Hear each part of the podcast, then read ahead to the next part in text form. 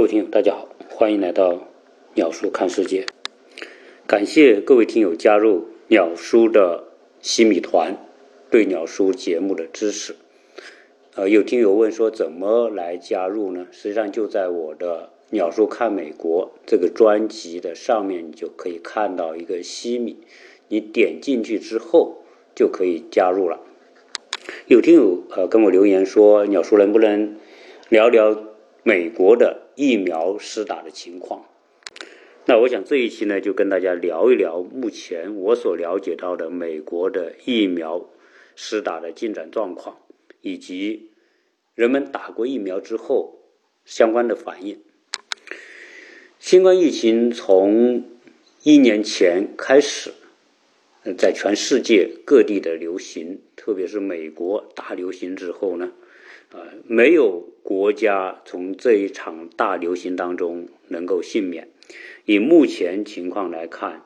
在一年多之后，现在全世界经检测感染上新冠疫情的人多达一点四亿，而在这其中有三百万人死亡。这几乎是人类历史上第一次大规模的全面爆发，这个比二十世纪初西班牙流感以及中世纪的黑死病所造成的这种死亡和影响，虽然死亡人数没有那个时候高，但是这种影响面以及对全世界社会经济和全方位的影响，应该是有过之而无不及。面对这样一场突如其来的疫情，实际上我在一年多以前啊，在去年的上半年吧，大概是从二月、三月份开始啊，我就聊到过关于当时所我看我所看到的疫情发生之后美国的情况。当然，我们在国内的朋友啊，都见证了当时在武汉所出现的那种疫情爆发的可怕的场景。然后我在去年的三四月份有一期节目就聊到，实际上面对这样一个疫情，由于全世界都没做好准备，原来认为啊这个疫情跟美国没关系啊，美国甚至以一种看热闹的心态来看待新冠疫情，谁知道啊这个疫情可是没有国界的，很快从三月份开始就传到了美国，然后我们的呃小孩在三月下旬。就开始不在学校上课了，因为大量的感染爆发之后呢，啊，学校都关闭了。然后我们的小孩从去年三月份开始就在家里上课，直到昨天他们才重新返回学校。也就是说，他们几乎在家里足足待了一年零一个月的时间。这一年零一个月基本上就没有踏进学校的校门。然后我其中做了一期节目，对于这样一场大流行，特别是新冠这样一种传染传染病，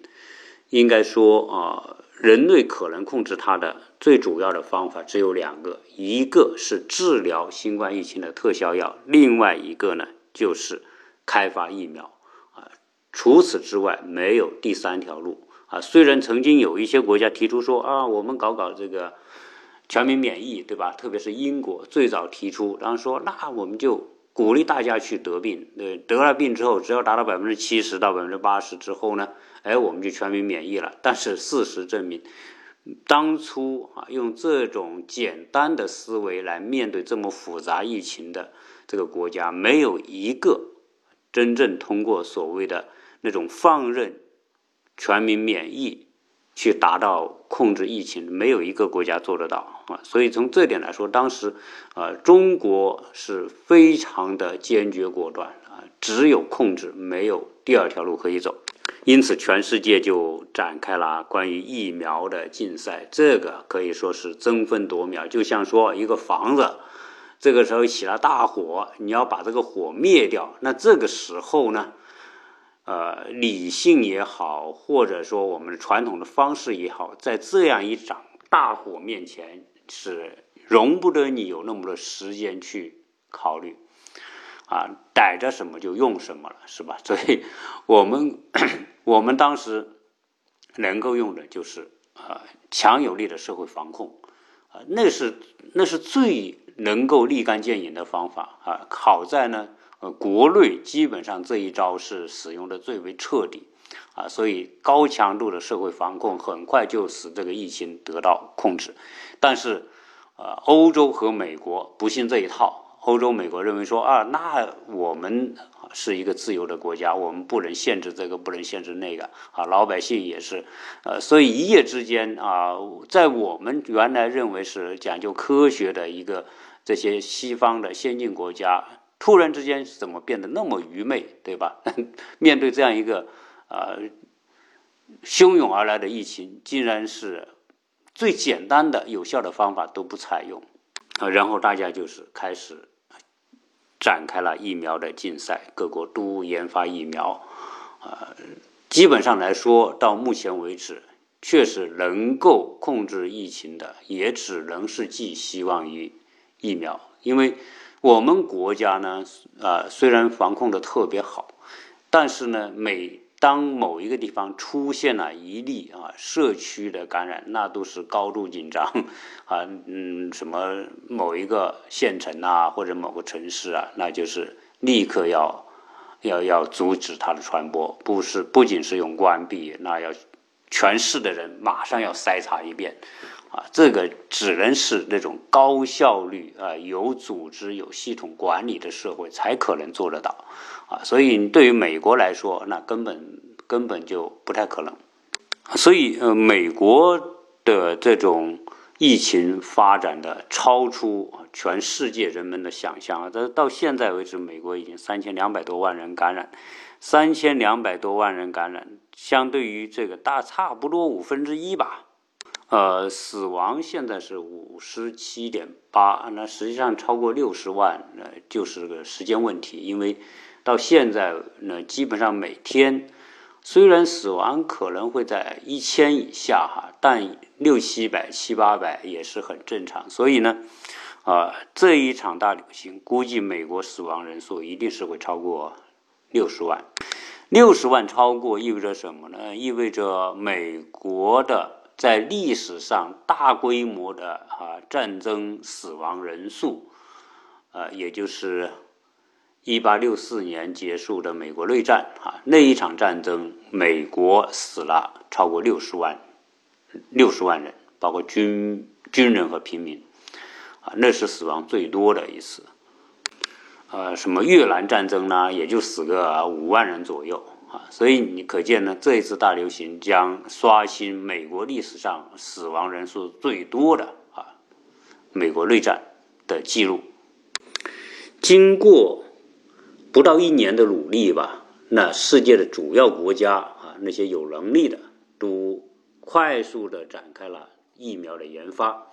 啊，这里面当然到目前可以看得到的是，主要是啊以下几个国家，一是美国，第二呢是英国、德国、中国、俄罗斯，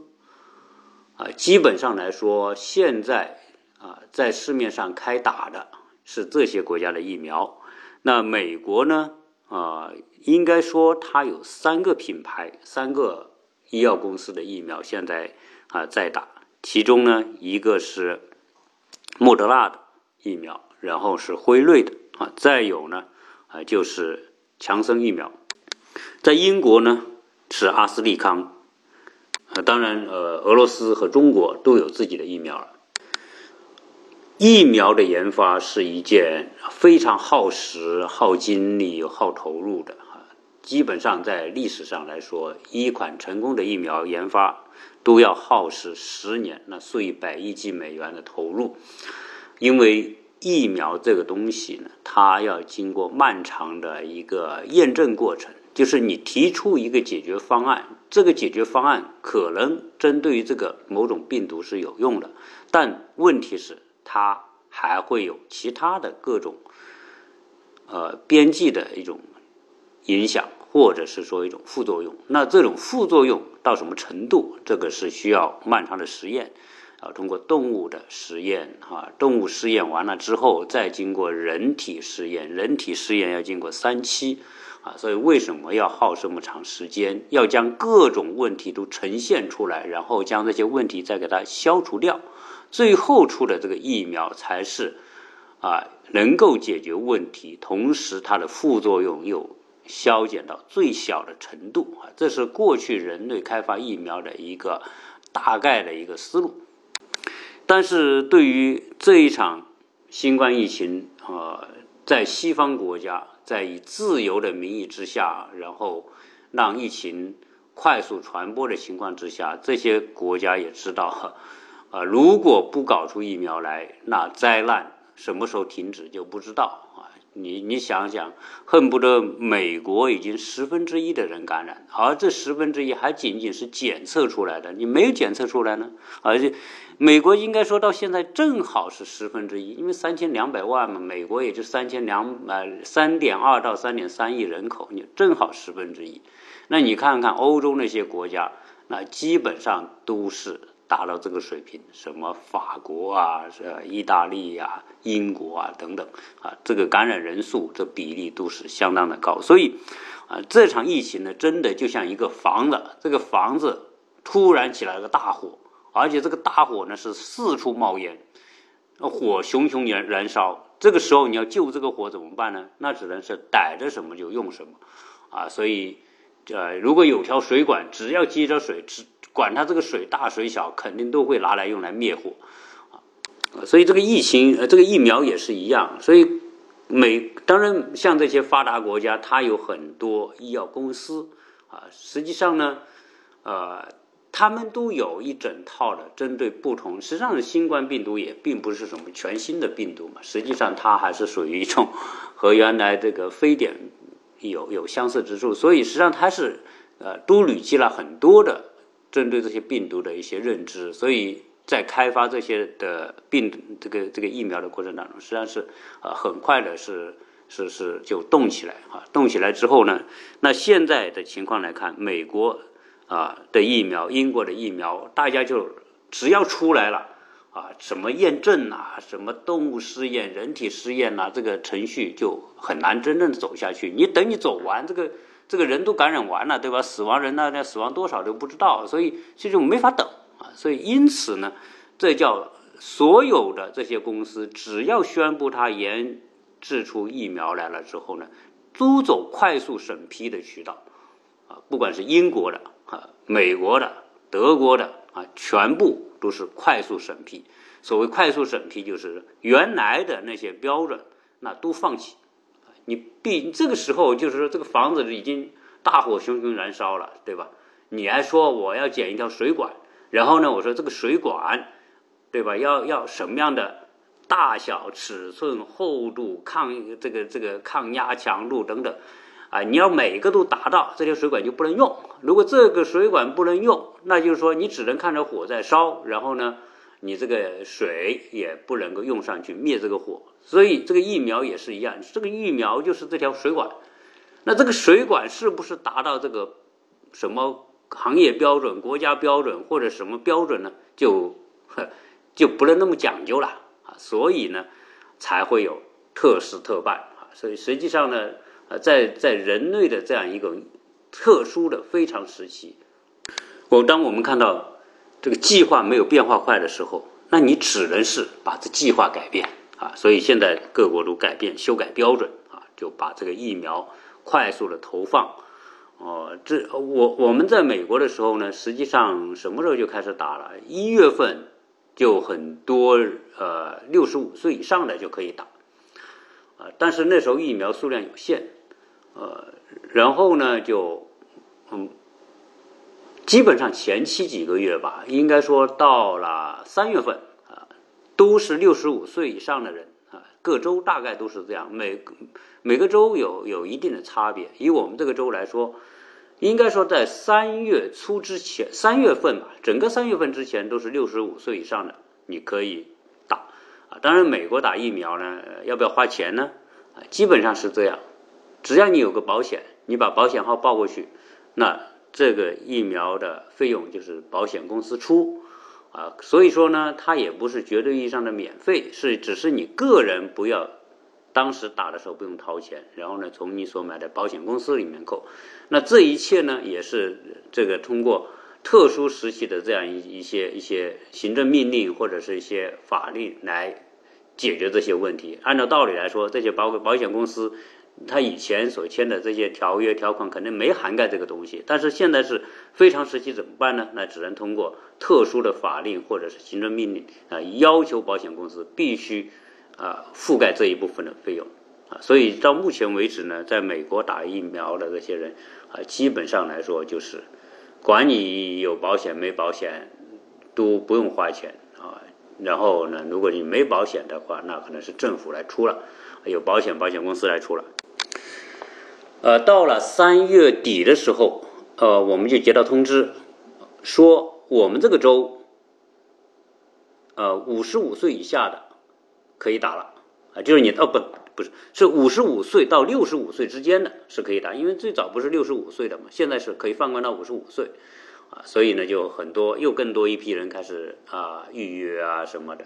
啊，结果呢到了四月初就这个月月初，就是全部的这个州的居民啊五十五岁的界限也取消了，只要是十六岁以上都可以打，所以。啊，基本上现在来说，中学生啊，高中生已经开始打了啊，所以，呃，而且呢，美国这个时候的他的行动能力还是可以啊，所以这个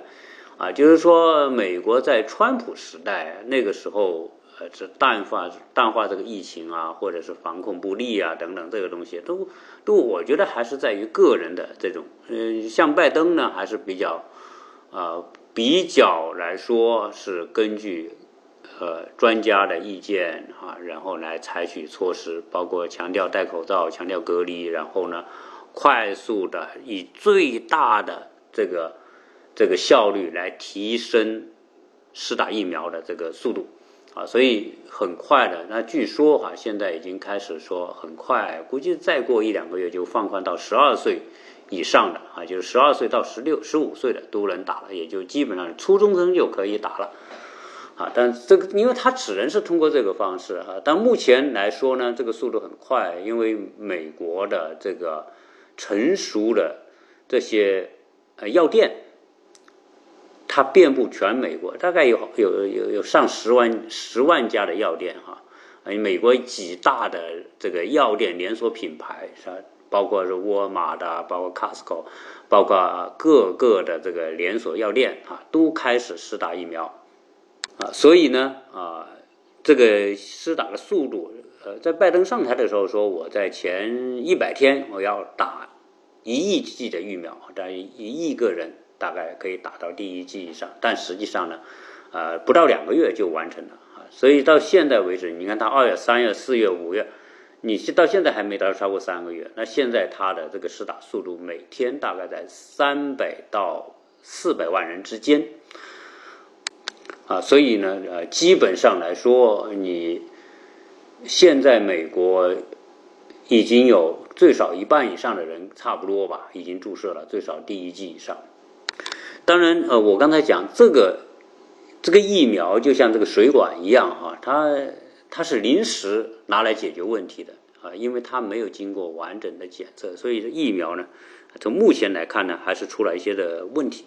啊，这些问题出在哪呢？比如说莫德纳啊，不，不是莫德纳，是阿斯利康，英国的阿斯利康疫苗，打完之后呢，就爆出很多人因为血栓而死亡，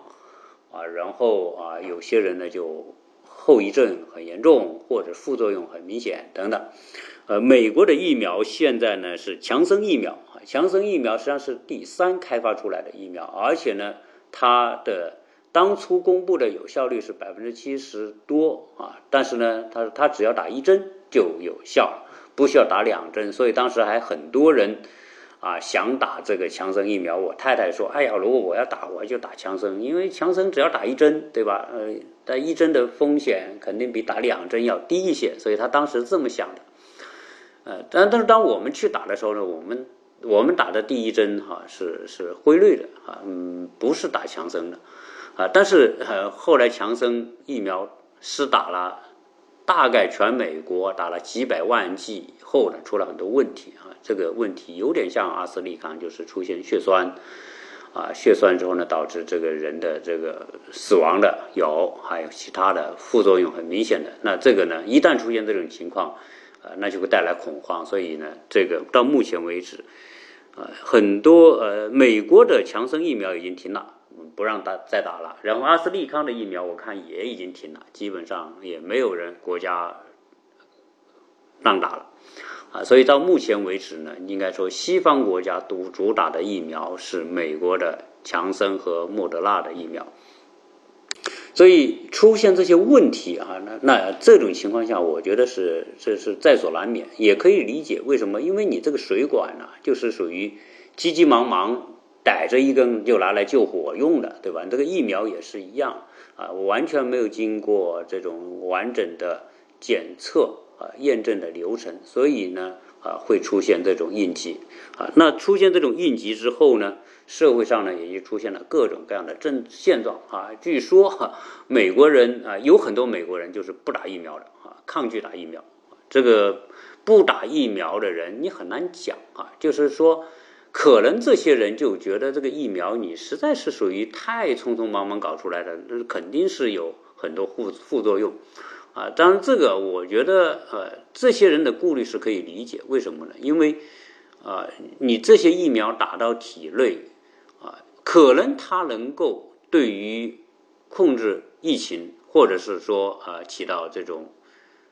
免疫的作用，但是它也可能有另外的副作用。所以这些人怕的是这些另外副作用啊，所以很多打的人是想管他什么意外副作用，我先打了再说，先让自己不得新冠疫情再说。至于他有没有别的副作用，那就那就只能听天由命了。所以这些人很多人就是打。呃，就我看到报道，竟然有很多美国的军人，美国军人是可以优先打的。结果呢，很多军人也不打。什么在这些舰艇上的很多的海军啊什么的，有就有据说有百分之三四的人拒绝打疫苗。这个美国呢，打疫苗是一个自由行为，就像他戴口罩一样。但是他不打，你也不能强制他打。当然，啊，不同的国家有不同的这个应对的措施。那由于出现了这种问题呢？啊，最近我在 竟然在网上啊看到有流行一个视频，这个视频呢是美国的某一位医学博士录的。那这这位医学博士，按理来说，啊，这个医学博士他要讲这个事情呢，他应该是很权威哈才可能。但是呢，这个医学博士啊录制了一段视频，说这个新冠疫情的疫苗，美国开发的这些莫德纳疫苗或者是强。呃，辉瑞的疫苗啊，这些都不是真正的疫苗，它只是一个基因的疗法等等啊。然后他说啊，为什么这个不是疫苗呢？因为美国的公司啊，如果是以疫苗推出呢，就可以啊免除相应的责任啊，所以。这个视频一出来之后呢，在网上大量的流行啊，结果也给很多人带来了恐慌啊。后来我在网上查到了这个人啊，从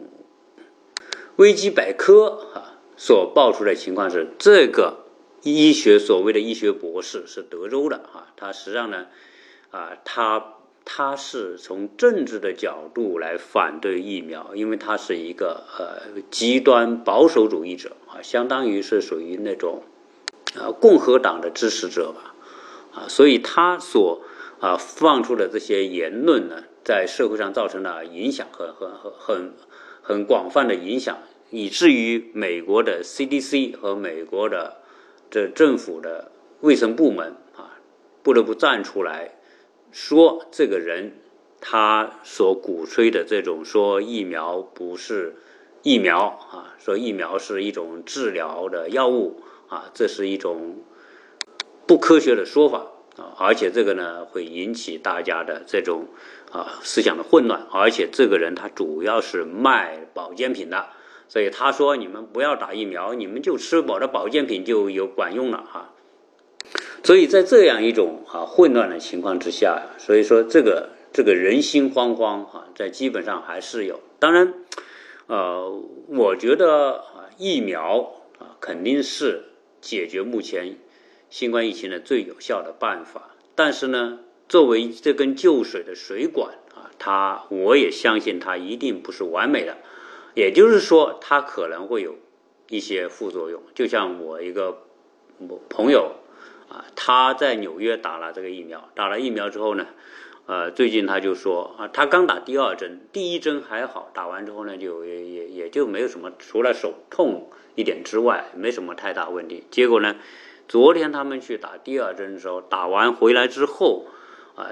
大概有将近两天的时间会有剧烈的反应。他打的是莫德纳的疫苗，这个莫德纳疫苗打完之后，第二天回来就如同得了一种非常严重的感冒，头痛、头晕，整个人没精神。坐都坐不起啊！结果他们就在床上躺了一天，甚至连做饭的力气都没有。那可见什么？这个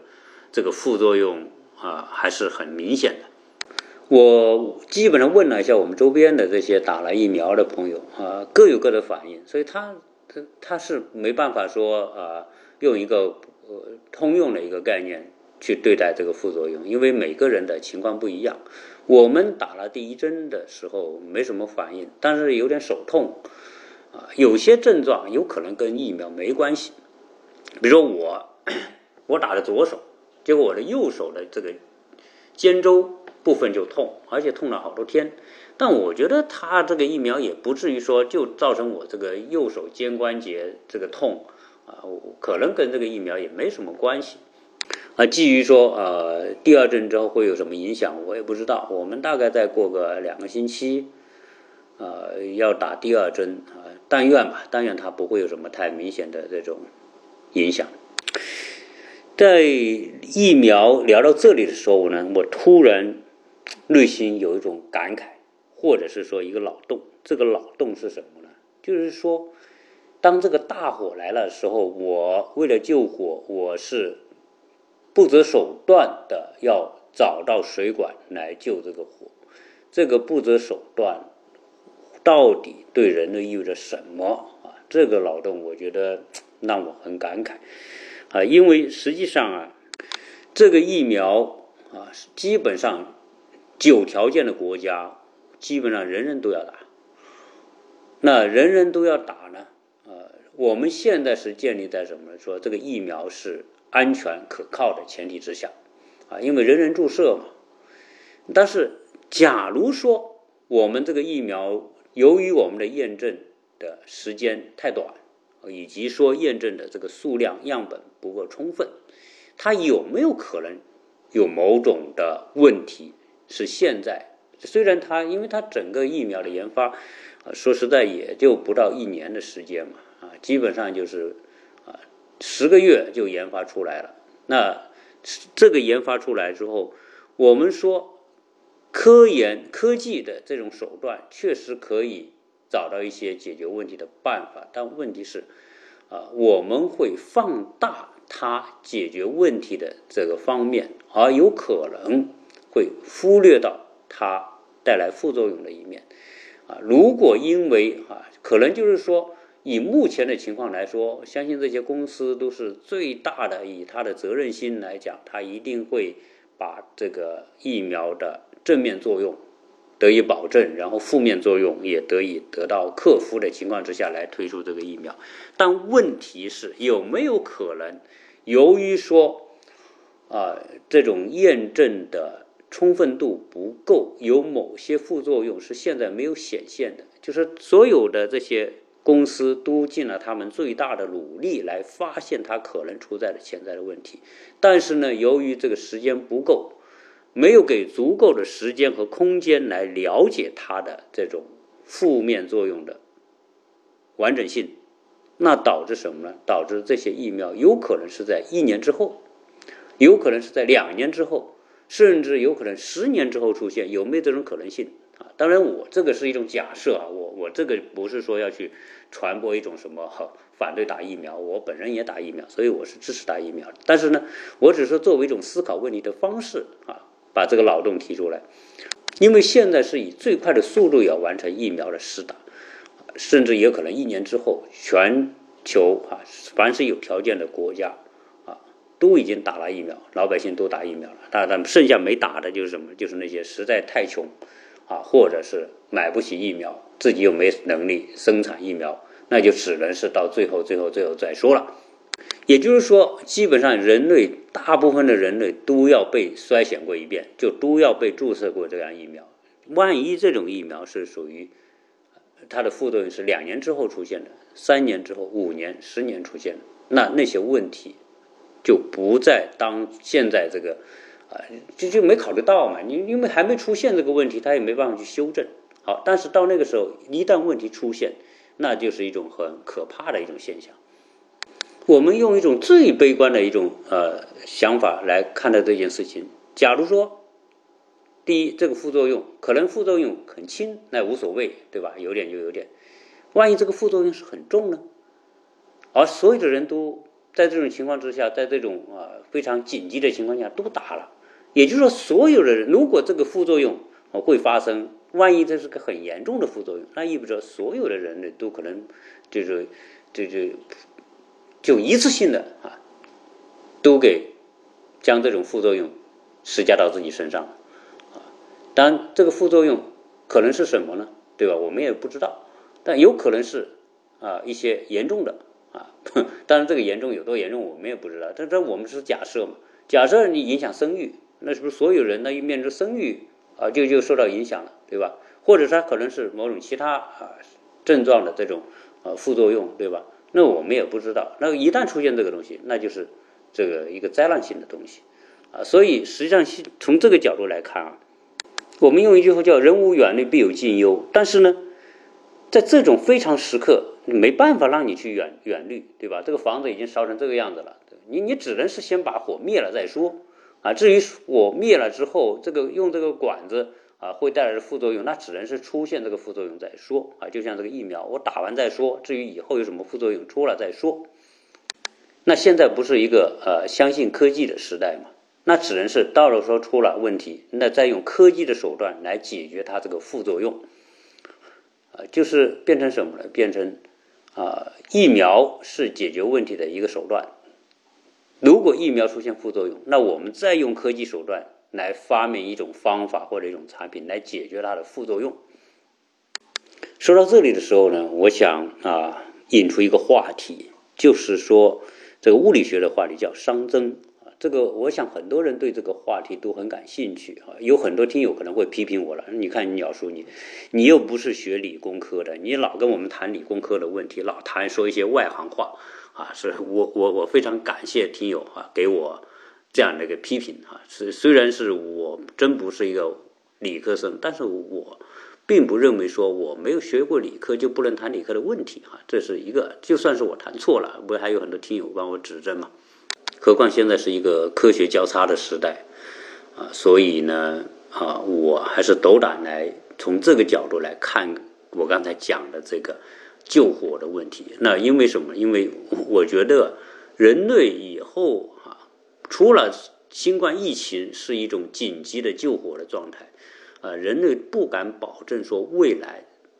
再也不会出现这种状态，有可能未来出现，还会出现，甚至会出现。比这个新冠疫情更紧急、更严重、更突发的啊，全球性的这样一种灾难性的事件的时候，你还得找出同样的办法来解决问题。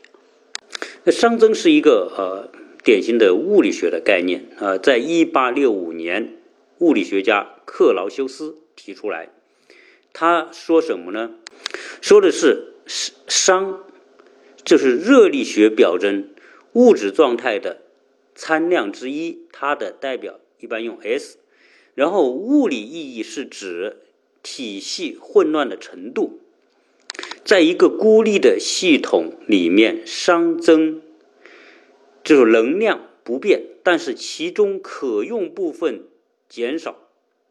熵越高的系统，越难描述其微观的状态。用一个通俗的说法，什么叫熵呢？熵是指事物的系统内事物的混乱程度，混乱混乱程度越高，就叫熵增；混乱混乱程度减少，叫熵减。举个例子说，你一条路你修好之后，你隔二十年之后，这条路就破破烂烂了，对吧？这就是一个商商减的过程。然后房子你建完之后，五十年之后，如果你房子不住人，这房子就越来越乱，然后蜘蛛，然后开裂，最后房子垮塌，这叫商减。人出生之后，从婴儿到青少年，到青壮年，最后呢到老年啊，老的这个状态。就是从一种很精神的状态到衰老的状态，最后到自己都不能动的状态，到死亡，这个叫熵增啊。因为人体机体内它的混乱程度啊在增加，最后它的机能在减退。说到这里，我我特别惊叹于这些物理学家对这些啊世界的研究啊，我我认为他确实触及到了一定的本质啊。薛定谔写了本书叫《生命的意义》，这本书。啊，也让我特别好奇，我也认真的去做了一些了解，所以啊，我将这种物理学，实际上我一再认为啊，这个道是相通的，在物理学的这些概念，你用在社会学、用在哲学、像宗教、用在宇宙等等，它它道理是一样的。啊，因为这个话题可能要展开讲呢，会有很大的篇幅，所以我想这一期节目啊，先从。呃，疫苗美在美国的疫苗的状况哈啊，说到这个疫苗就是这个新冠这场大火的一个救火的管子啊。那从这个管子开始，我们啊引到了上增这个话题啊。我想呢，下一期啊再继续聊这个相关的话题，因为一直有一些话题是我很想讲的，所以呢，啊就在下一期继续跟大家聊。那么这一期呢啊，非常感谢大家。的收听，同时如果想想加我微信的哈，请加幺八六零七三幺八二零零。呃，想用最低的成本收听我的付费节目的听友呢，就建议大家加入我的鸟叔西米团啊。那加入之后呢，你过往的那些收费节目，你都可以一次性啊，以最低的成本来收听了。好，下一期节目再见。